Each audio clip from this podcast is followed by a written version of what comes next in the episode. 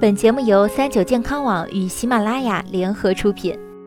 三九健康，一个实用的健康百科。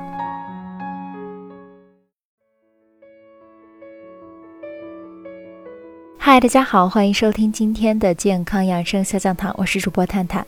生病的时候啊，我们常常听长辈说饮食上忌口了，病能好得快，但很多人却不知道到底忌口是少吃哪些食物呢？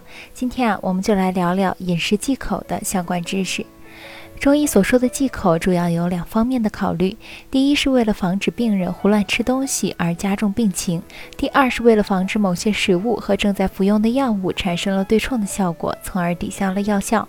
像是一些患者发烧感冒，这时候由于患者的身体极度虚弱，消化吸收能力也处于不振的状态，如果病人此时不忌口，仍然大鱼大肉吃得过于油腻，这种情况下呢，只会徒增消化系统的负担，食物难以消化，对身体的抗。康复也有一定的影响。针对食物抵消药物效果的情况，中医有一些常见的忌口，譬如萝卜。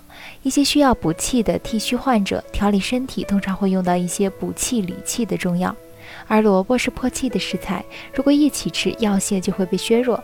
因此，当你身体不舒服时，医生总会叮嘱要忌口。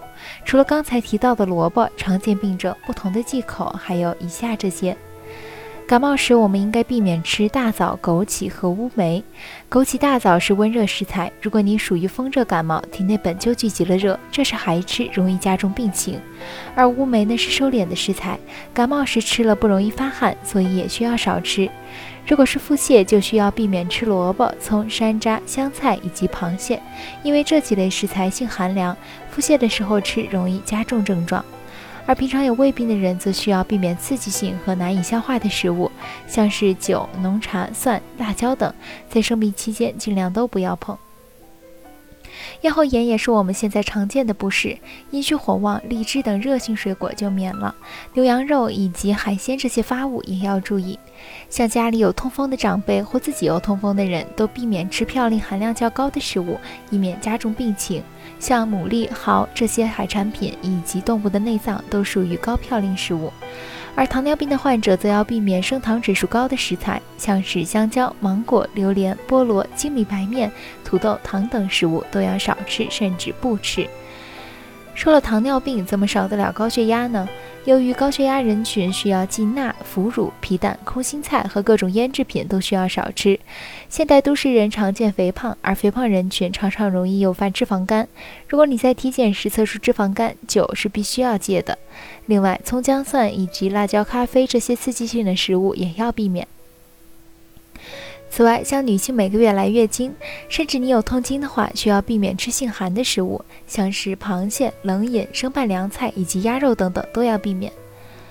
从食物的角度看，中医讲究食材的属性以及对症，而西医的理论则是膳食和营养的均衡。角度虽然不同，但本质而言都是为了维持身体的健康和平衡，既要保证营养，也要保证膳食的合理。所以在日常生活中，如果身体没有明显的疾病，不需要忌口什么，但吃东西要注意适度，而不能过犹不及。